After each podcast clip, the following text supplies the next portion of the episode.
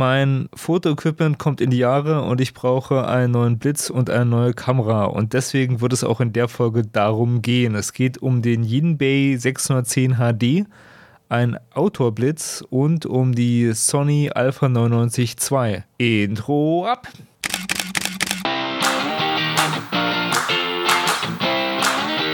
Hallo und herzlich willkommen bei Fotominuten, dem Fotografie- und Kunstmarketing-Podcast. Mein Name ist Stefan und meinen Blog findest du unter www.fotominuten.de. Aber nun viel Spaß bei der Show.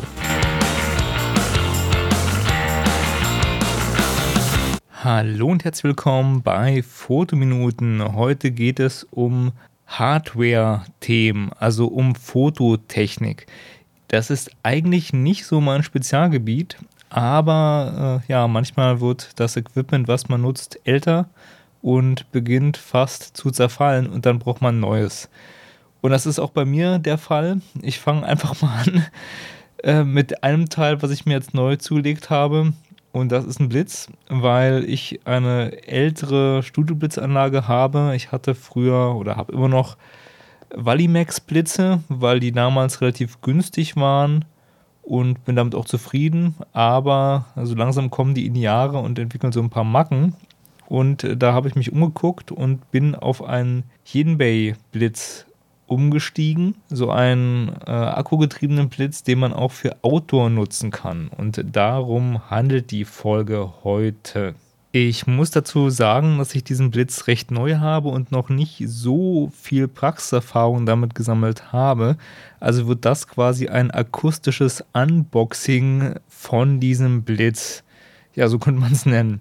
Ich werde auch einige Fotos davon in meinem Blog packen, also zur Podcast-Folge in die Show Notes und auch entsprechende Links zu dem Equipment.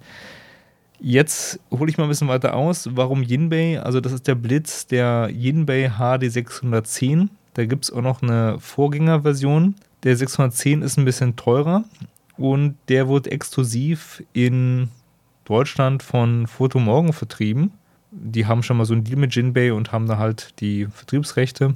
Und da habe ich mich für den neueren entschieden, weil der sowohl HSS wie auch Supersync fähig ist und mir auch von den Berichten, die ich mir angeguckt habe, so ein bisschen höherwertigen Eindruck äh, gemacht hat. Jinbei ist ja eine China-Firma, die in den letzten Jahren immer mehr und mehr Popularität bekommen hat. Und äh, ja, deswegen habe ich mich für Jinbei entschieden weil ich mir auch andere Blitze angeguckt habe. Gerade bei der letzten Fotokina habe ich gedacht, so, hm, naja, so pro Foto macht ihr gute Blitze und Händel und die sind aber alle einen Zacken teurer, ja. Und für das, was ich brauche und das, was ich mit Blitz fotografiere, da brauche ich in der Regel nicht äh, super teures Equipment. Wenn, dann miete ich mir ein Studio. Und so, um damit rumzuspielen, um es für Outdoor-Shootings zu nutzen, fand ich diesen günstigen Ginbei echt super. Ja, Unboxing. Das Ding ist also angekommen. Ich habe mir noch einen entsprechenden äh, Lichtformer dazu gekauft und kam in der riesigen Box an und da werdet ihr vielleicht ein Foto von sehen und dann war in der großen Box so mehrere kleinere und einer von den kleineren Boxen war dann halt die ja, Yinbei mit Verpackung und der, mein erster Eindruck war, sehr schnuckelig, so ein kleines Paket, so eine kleine Tasche, ja, das ist ja echt transportabel, das ist ja echt süß.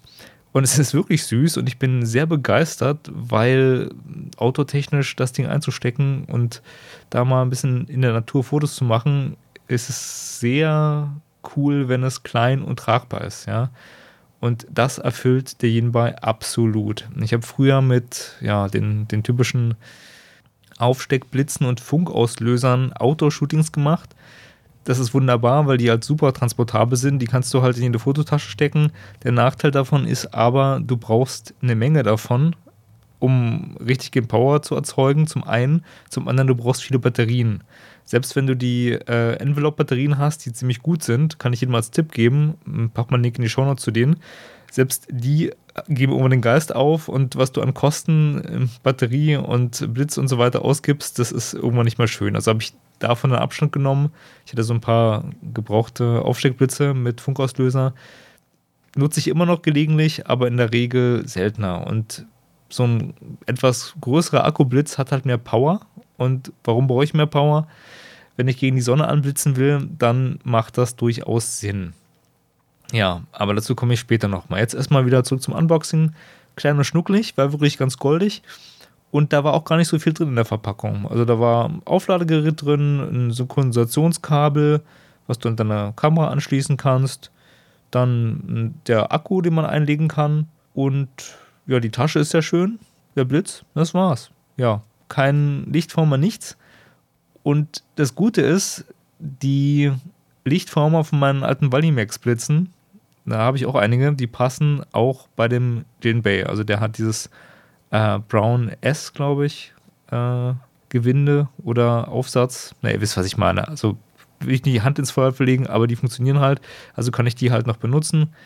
Alles super. Ja, dann zweiter Punkt.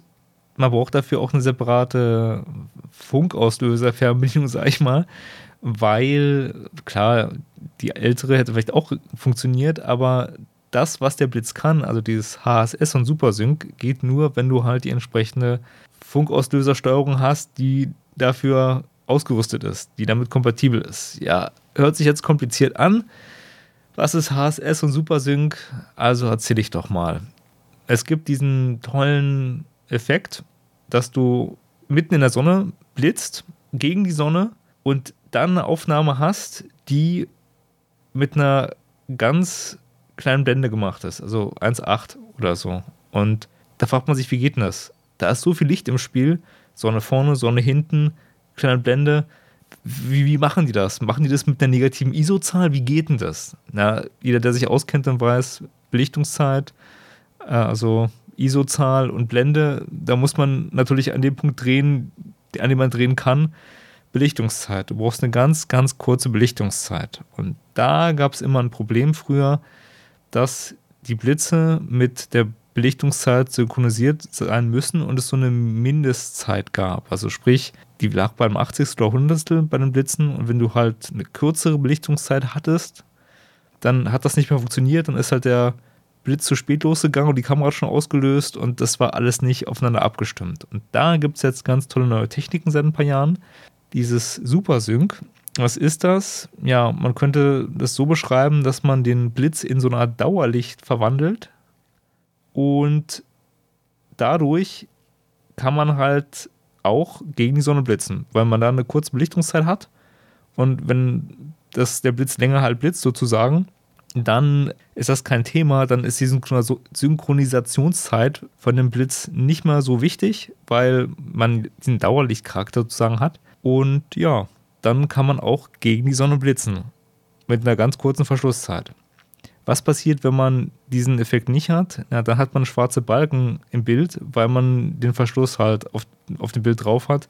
Das ist so ein typischer Studiofehler, wenn jemand seine Einstellungen halt nicht richtig gemacht hat beim Kamerasetting und dann mit, weiß ich nicht, einem 400 fotografieren will und sich wundert, warum alles schwarz ist. Ja, Anfänger viel am Studio. Das ist äh, toll, wenn Supersync im Spiel ist, dann braucht man sich darum keinen Kopf machen, weil man dann mit einer kurzen Belichtungszeit fotografieren kann. Und dieser Blitz kann das. Das wollte ich mit mal ausprobieren. Und der kann auch HSS. Was ist HSS? Ja, das ist sowas ähnliches, nur dass es besser getimed ist. Und ich glaube, der Unterschied ist, dass da viele kurze Blitze hintereinander geschickt werden und dadurch das Motiv auch besser eingefroren wird es ist immer nicht so ganz klar, wo die Unterschiede sind. Es ist ziemlich technisch. Ich muss auch gestehen, die technischen Unterschiede interessieren mich jetzt nicht so sehr. Ich würde es ausprobieren und werde gucken, okay, wie ändert sich das Bild für mich? Wie gesagt, ich bin also der Praktiker und nicht so der Technik- und äh, Theoretik-Mensch, der da irgendwie stundenlang sich damit anfreunden kann, wo die Unterschiede sind. Da kann man in den Blogs oder auf Videofolgen von Kloppen Gerste, glaube ich, die, die genauen Unterschiede mal sehen. Die haben es mal angetestet. Und ich packe dazu mal Links zu HSS und Supersync auch in die Show Notes.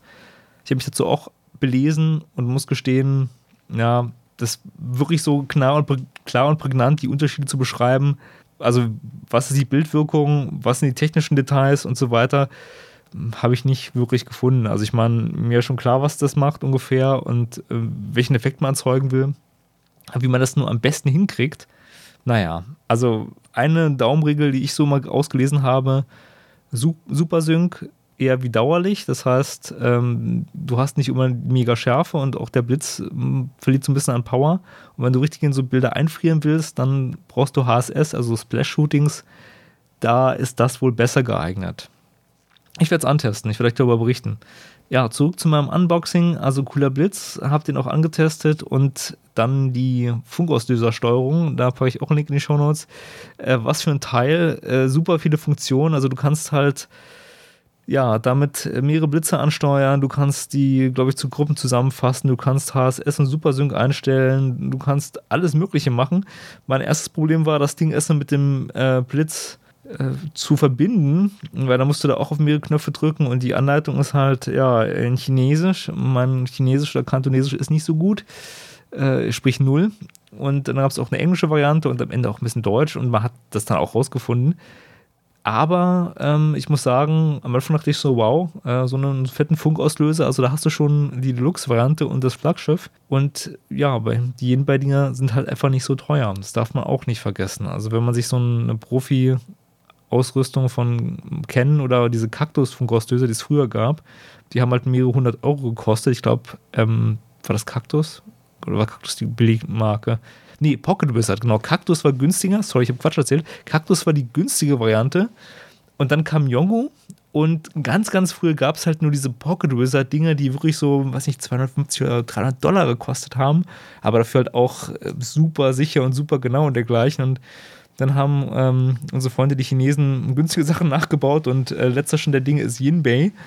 Und ich habe ich hab noch äh, Yongu-Auslöser in der Verwendung, aber ja, Yinbei ist so von der Qualität wohl her sehr gut und alles, was ich gelesen habe, auch die Funkauslöser des Tanz, ähm, da habe ich nur Gutes drüber gehört, ja. Also das, die sind wohl sehr zuverlässig.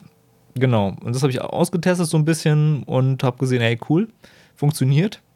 Und das war es auch schon quasi mit meinem Unboxing-Ankündigungs-Blitzgeschwafele. Äh, ich werde das ausführlich testen. Wenn jemand dazu Fragen hat oder Ideen, also was er gerne fotografiert haben möchte oder sich auch überlegt, so einen Blitz anzuschaffen, schreibt mir einen Kommentar, dann werde ich das auch abhandeln. Also ich werde vielleicht echt so eine kleine Blitztechnik-Reihe mal machen, weil ich auch immer auf so Hardware-Fragen angesprochen werde und die, denke ich, auch ziemlich hemdsärmelig und entspannt beantworten kann oder halt aus so einer praktischen Sicht und nicht so aus so einer, ja, abgehobenen, hochnäsigen, so ist es, so muss man es machen Sicht, die man ja bei manchen, ähm, ja, ich will keinen Namen nennen, aber bei manchen Fototutorials oder Sachen, die man sich anhört, hat man manchmal echt den Eindruck, das ist alles so ein bisschen Werbung für die Kamerahersteller und soll alles sehr hochtrabend sein, damit man einen möglichst teuren Preis dafür zahlt und es nicht, geht nicht davon aus, was man wirklich braucht und was Sinn macht, ja. Allein schon mit Lichtformern. Also meine Erfahrung ist, wenn du auf engem Raum bist, kannst du die Lichtformer nicht wirklich großartig unterscheiden. Und der Typ, der ein kleines Studio hat, ob der jetzt eine Softbox nimmt, ob der jetzt irgendwie den ganz normalen Aufsatz nimmt oder gar keinen Aufsatz, es ist egal, wenn du die Distanz nicht hast zu der Lichtquelle, ja. Da hast du immer eher tendenziell härteres Licht und klar, wenn du was davor machst, also wird es diffuser, ganz klar, aber in kleinen Räumen ist es halt echt schwierig, da wirklich super das Licht hinzukriegen. Meine Erfahrung und die Lichtform auch zu unterscheiden. Also, ich habe drum experimentiert und muss gestehen, das ist, ist so eine Sache. Jeder Mensch, der dir eine Kamera oder einen Blitz verkaufen will, der wird dir natürlich erklären, nein, das muss so und so sein. Genauso wie der immer auch teure Aufsätze, also diese entsprechenden ähm, Schongegenstände für neue Kameralinsen in Fachläden verkauft werden. Ihr wisst vielleicht, was ich meine. Man hat ja die typischen Aufsatzringe, wo man sagen kann, okay, ähm, ich habe jetzt einen Filter, den ich aufschraube und manche Filter machen Sinn, aber manche Filter, die so halt nur das Objektiv schonen und da wird immer gesagt, so ja, du musst ihn dir kaufen, obwohl im Endeffekt macht die Bildqualität schlechter und ähm, ja, wenn man sein Objektiv pfleglich behandelt, braucht man es nicht, ja, in meiner Erfahrung. Da sagt dir jeder Verkäufer, du brauchst das, du musst es kaufen. Und den gleichen Eindruck habe ich auch so oft bei manchen Sachen, die ich mir im Internet angucke und darum, ja, gucke ich mir auch mal ziemlich viele an, wenn ich mal so ein Tool kaufe und jetzt ist es der Jinbei geworden, weil meine alten Blitze auseinanderfallen, habe ich erzählt. Wenn ihr Fragen dazu habt, schreibt mir einen Kommentar, ich gehe darauf ein, ich will damit ausprobieren und dann nochmal ein bisschen ausführlicher darüber reden. Das war's zum Thema Blitz Jetzt zu einem anderen Thema. Ich habe ja gesagt, heute ist die Hardware-Sendung. Heute werden Sachen angesprochen, die normalerweise hier nicht so sehr zur Sprache kommen.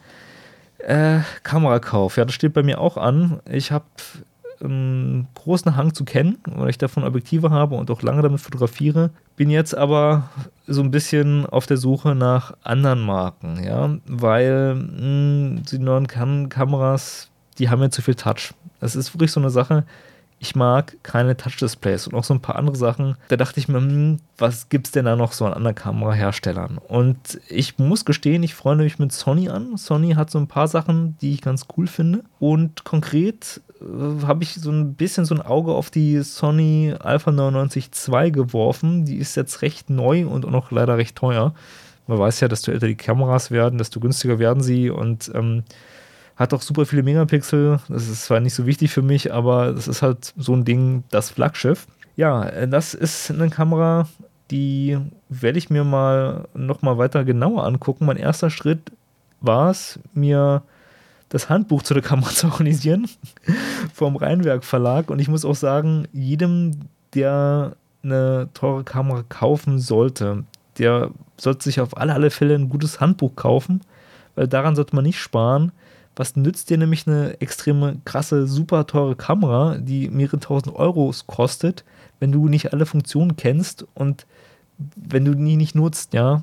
Beziehungsweise mit dem Handbuch lernst du sowas besser. Da hast du auch oft einen anderen Blickwinkel als mit den Handbüchern, die bei der Kamera dabei sind. Die sind zwar auch meistens okay, nach meiner Erfahrung, aber so manche Sachen oder manche Praxistricks, die lernst du dann doch besser kennen mit einem Buch von einem Verlag. Und ja, das habe ich mir geholt, das Rheinwerk-Buch, beziehungsweise ist ein Rezensionsexemplar. Ich schreibe gerade an der Rezension.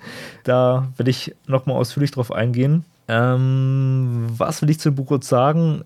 Das ist ein sehr cooles Buch und es ist in meinen Augen deswegen so cool, weil es gibt auch Fototipps, ja. Und es erklärt dir auch, was HSS-Blitze sind, ja. Das ist zum Beispiel auch so eine geile Sache wenn du jetzt jemand bist, der halt nicht so kameratechnisch auf dem Laufenden ist, ich gehöre auch dazu, dann freut man sich, wenn die Technik weitergeht oder beziehungsweise wenn Technik erschwinglich wird, weil HSS gibt es ja schon eine Weile, aber so wirklich im günstigen Segment hm, gab es erst seit nicht so langer Zeit und da wird das wunderbar erklärt. Ich würde jetzt halt hier super gerne ähm, aus dem Buch vorlesen, werde mir das aber, glaube ich, so ein bisschen verkneifen. Jedenfalls, äh, ich verweise einfach nur mal hier auf den, auf den Kapitelteil in Bezug auf die Kameratechnik, die allgemein ist. Da wird halt zum einen erklärt, wie stellst du bei der Sony was ein, ganz klar, aber auch, welchen Sinn und Unsinn haben Studioblitze, also sprich, wie stelle ich sie ein und was ist nun eine ADI-TTL-Steuerung und was ist hier zum Beispiel auf ähm, ja, Seite 242 wird auf die Leistung der Blitze und die entsprechenden Parameter eingegangen und sowas alles. Und das finde ich zum Beispiel auch immer ganz gut, wenn sowas nochmal dabei ist. Klar, jemand, der sich damit auskennt, braucht es nicht unbedingt. Aber ich muss sagen, das Sony Alpha 99 II Handbuch von Ramwell Verlag gefällt mir gut. Ist ein solides Handbuch, ich werde einen Link zu meiner Review in die Show Notes packen. Also ich werde das Buch rezensieren und da gibt es alle Infos dazu. Ich wollte es nur noch kurz mal ankündigen, dass ich mich nach einer neuen Kamera umsehe und wenn jetzt alle sagen, ja, hier, du bist doch aber so kennen und so, ja, ich werde auch noch weiter mit meiner Mark II fotografieren, solange bis sie auseinanderfällt, aber ich weiß, äh, Kameratechnik hat eine gewisse Halbwertszeit und irgendwann muss man weiterschreiten und es könnte sein, dass ich mich von allem Kennen Gedöns trenne und ja, die Objektive, die sind tadellos, also ich meine, die wird man auch weiter veräußern können. Oder vielleicht arbeite ich mit Adaptern, das könnte auch sein, aber ähm, da bin ich eigentlich kein Freund von, dass man Objektive an Kameras ranschließt, die nicht für die gebaut sind. Es geht, aber das ist eigentlich nicht so cool. Ja gut, vielleicht habe ich da auch nur Vorteile. Was mir an Sony gefällt, ist zum einen so viele nette Features. Was mir nicht gefällt, ist halt der Preis, ganz klar. Also das ist halt, ja, noch derzeit viel Geld. Die wird günstiger werden. Aber ich liebe Eugel ja schon seit einiger Zeit mit Sony. Und ich werde auch einfach mal zu der Kamera einen äh, Videolink unten in die Show Notes posten. Also wer sich dafür interessiert, weil ähm, ein sehr cooler Videoblogger aus Hongkong, den kennt ihr bestimmt, der hat die Kamera getestet und hat quasi getestet, wie die funktioniert in Bezug auf Sportfotografie, weil bei der Sony ist eine Besonderheit, diese Kamera hat halt keinen fallenden Spiegel, die hat einen halbdurchlässigen Spiegel. Das bedeutet, dass ihr nicht mal dieses Problem habt, ich drücke auf den Auslöser, die ganze Kamera erschüttert sich, der Spiegel knallt runter und nach 50, 100.000 oder 200.000 Auslösungen ist dieser komische Spiegel kaputt, was ein häufiger Fehler bei den Kameras ist, also Fehler, also ein häufiger Defekt, das passiert irgendwann halt, weil die Mechanik immer runterfällt. Da schießt du quasi durch den Spiegel durch und kannst deswegen auch schneller sein. Das ist so ein Feature, was ich ganz cool finde, wo ich dachte so, ey, finde ich ganz pfiffig, finde ich gut. Ja, ich will nicht zu viel verraten. Ich werde das alles nochmal in der Review zu dem Handbuch beschreiben was ich an der Kamera cool finde und beziehungsweise ob das Handbuch cool ist oder nicht. Und ich muss gestehen, ja, Spoiler-Alarm, es ist cool. Wenn es euch interessiert, Links in den Show Notes. Ihr wisst, wie das Spiel läuft. Ja, ich hoffe, ihr hattet einigermaßen Spaß bei diesem 20 Minuten Technik-Talk. Ich glaube, ich verabschiede mich einfach mal. Wenn die Folge euch gefallen hat, gebt mir eine iTunes-Bewertung. Wenn nicht, gebt mir auch 5 Sterne wenn ihr denkt so, oh Mann, was war das denn jetzt, dann schreibt mir einen Kommentar und dann gelobe ich Besserung. Ich bin der Stefan und ich bin raus. Die Podcast-Folge von Fotominuten ist nun zu Ende. Wenn ihr mehr über Fotografie und Kunstmarketing erfahren wollt, dann besucht doch meine Homepage. Unter www.fotominuten.de findet ihr nicht nur die Shownotes zur Sendung, sondern auch viele weitere Informationen. Dort könnt ihr auch Kontakt zu mir aufnehmen. Über Feedback zur Sendung freue ich mich immer gerne. Also schaut mal vorbei und schreibt mir einen Kommentar. Mein Name ist Stefan und ich sage vielen Dank fürs Zuhören und bye bye.